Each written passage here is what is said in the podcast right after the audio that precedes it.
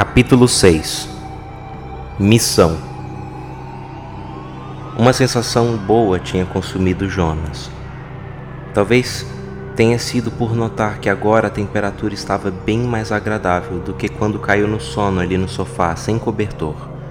Acordou naquele momento, abriu os olhos na esperança de poder sentir a luz do dia invadir suas pupilas, esperando ser ofuscado pelo brilho da manhã. Mas não. As pupilas, nos olhos cansados, continuavam dilatadas para absorver a maior quantidade possível de luz nas pequeninas velas que estavam prestes a se apagar. Ergueu sua cabeça do encosto do sofá e então percebeu o quanto seu pescoço doía. Mas nada lhe chamou mais atenção do que a ausência de luz no céu, enquanto o relógio em seu pulso esquerdo marcava oito horas e treze minutos. O pouco que conseguia ver do céu era um cinza escuro como nunca antes tinha visto. Parecia que o céu estava coberto por uma fumaça escura. As luzes azuis haviam sumido completamente. Colocou-se de pé com dificuldade para não chutar o colchão de Léo ou esbarrar nas pernas de Ricardo, que dormia profundamente no sofá. Enzo ocupava o sofá menor e parecia dormir tranquilo. Ao lado, Judá, em um colchão no chão, ainda com a cabeça enfaixada. No meio da sala, o colchão de Leonardo e mais ao lado, o de Júlia, que dormia com a carta de sua mãe entre os dedos. Fábio dormia encolhido no colchão mais próximo da mesa. Parecia que iria dormir por uns dez anos. Natália havia dormido ao lado de Jonas no sofá. Lembrava-se de ter insistido que fosse dormir na cama da mãe de Júlia, depois de ter sofrido aquela convulsão estranha que fez entrar na mente de uma daquelas sombras mas ninguém queria dormir lá. Todos queriam ficar juntos. Seu corpo estava cansado. Mesmo com um curto período de sono, ele ainda se sentia fraco. Começava a pensar se não tinha relação com o que tinha acontecido a ele ajudar no dia anterior. Ainda podia sentir aquela dor misteriosa no peito. Olhou lá para baixo e não havia ninguém. O céu era formado por um cinza profundamente escuro, nem preto, e nem da cor das nuvens durante uma tempestade.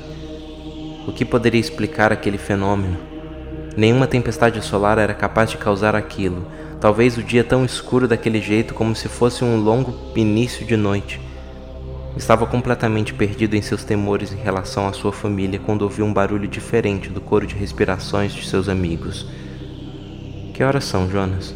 São oito e vinte, respondeu a um Enzo que coçava os olhos e se colocava em uma posição mais confortável naquele sofá menor. Oito! O céu continuou escuro, contou com um sorriso bobo no rosto. Mas como? Enzo desistiu de terminar a pergunta quando viu Jonas dando de ombros. Meu Deus, o que está acontecendo? Ficou um breve silêncio. Eu, eu sei que você não acredita nele, mas. dizia com medo de ser indelicado. Hum, soltou. Você não tem medo de ser o fim do mundo? Então. E.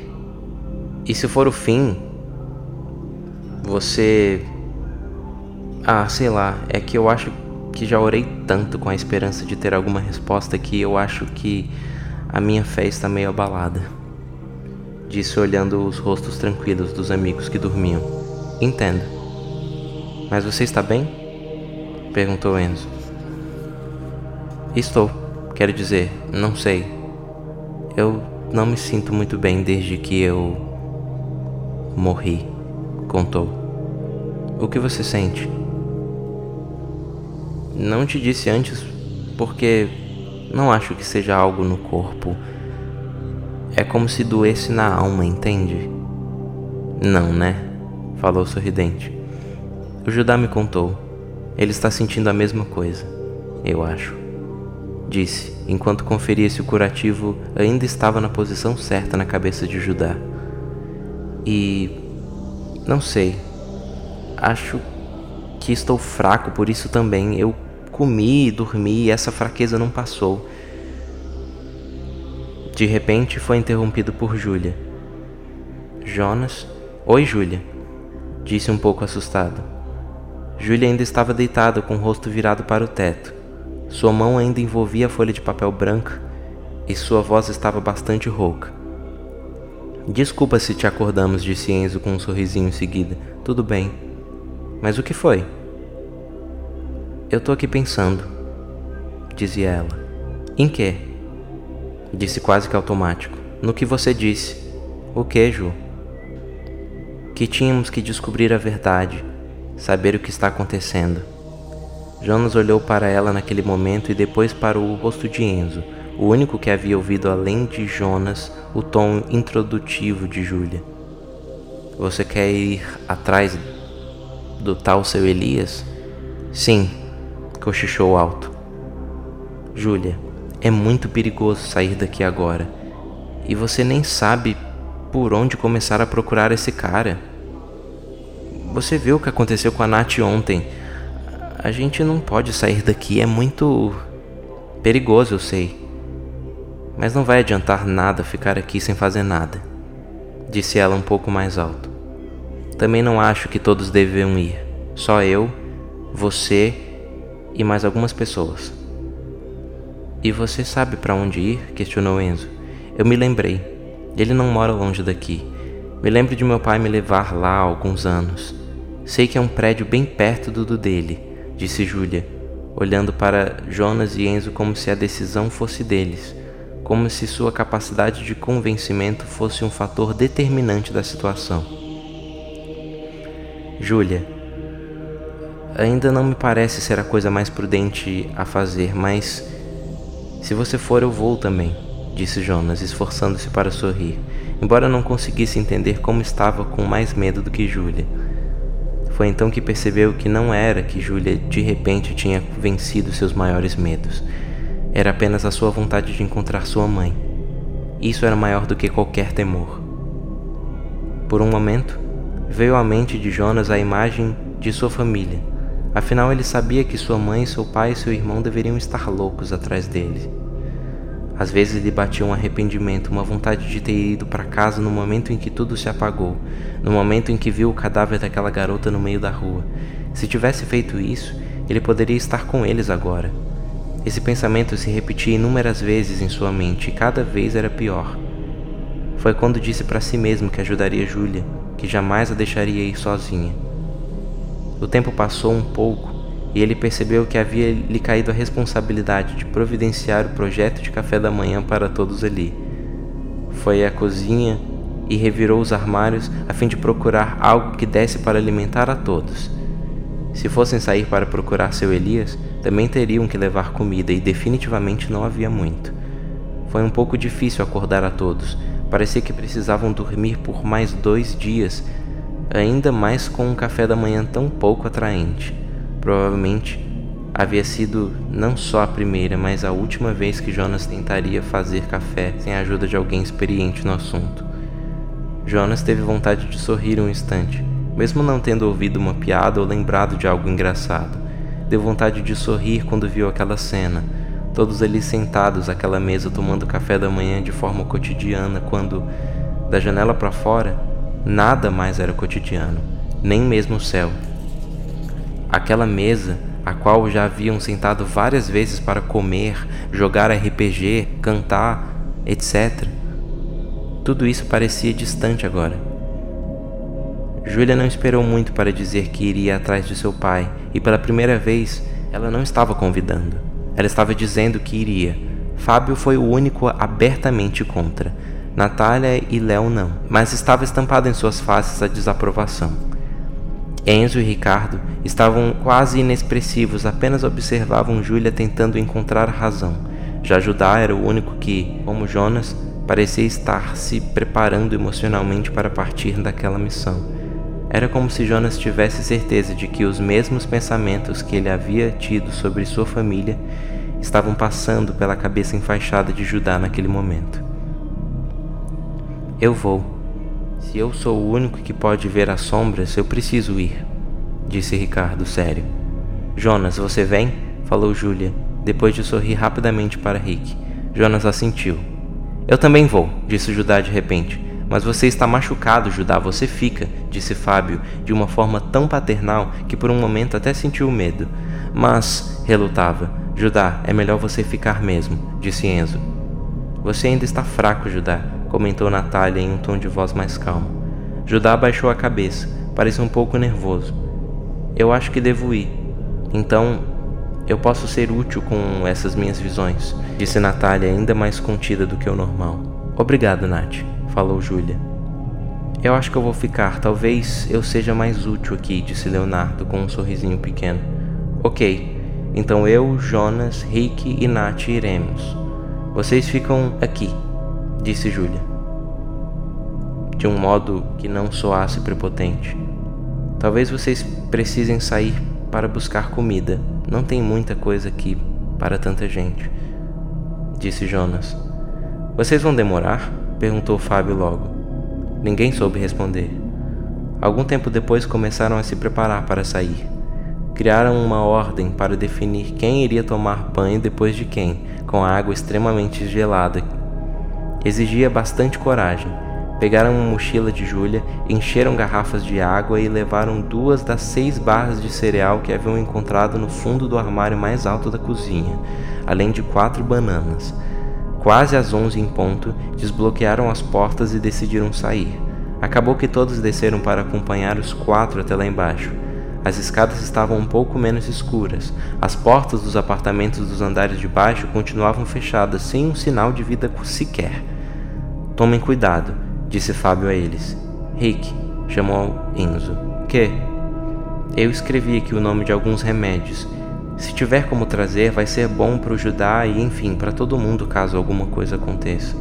Falou ele, dando na mão de Ricardo um papel branco rasgado. Jonas, você se sente melhor agora? Um pouco. Acho que foi o banho, sorriu. Bom, cuidado. Voltem logo, disse ele. Não morre de novo, viu? disse Judá, com um senso de humor duvidoso enquanto o abraçava. Vou tentar, sorriu novamente. Se cuidem, meninos, disse Natália ligeiramente emocionada. Não destruam minha casa, tá? disse Júlia brincando. Agora vamos, disse Rick com as chaves do Fox de Nat e o pedacinho de papel nas mãos. Seguiram em direção ao estacionamento entre os blocos e não viam absolutamente ninguém, nem mesmo nas janelas do bloco da frente, e aparentemente Ricardo também não. Saíram da quadra e subiram pela comercial vazia sem carros até encontrarem o eixinho em direção ao norte. Era extremamente desconfortável não poder ver ninguém nas ruas, que não estavam absolutamente escuras, mas estavam com uma penumbra em que era possível ver alguns metros à frente, mesmo sem farol. Um silêncio se fez no carro. Ricardo estava não só alerta na condução, mas em toda a sua volta, para ver se havia algo ou alguém que oferecesse risco por perto. Jonas estava chocado com o quanto o ambiente tinha se modificado em tão pouco tempo. Brasília parecia uma cidade abandonada. Parecia uma Chernobyl sem sol, porque é uma tendência do comportamento humano se esconder na escuridão. Júlia parecia não parar de pensar em seus pais. Estava notavelmente angustiada, ansiosa e mais forte do que nunca. Natália, por sua vez, tinha em sua face um semblante um pouco mais caído. Parecia um misto de pavor e ansiedade. O que foi, Nath? perguntou Jonas. O que? disse ela saindo de seu devaneio. O silêncio se prolongou. Eu tive um sonho na noite passada. Acho que foi uma visão, disse Natália. Um segundo antes, o carro simplesmente começar a falhar em meio ao eixinho. O que houve? perguntou Jonas. Não é possível comentou Júlia. Não sei. Não pode ter sido a gasolina, disse Ricardo, saindo do carro e abrindo o capô com pressa, agora extremamente alerta com o que via à sua volta. Não tem, não tem por que o carro não estar funcionando, disse ele de trás do capô. Em que quadra estamos? Será que dá para seguir a pé?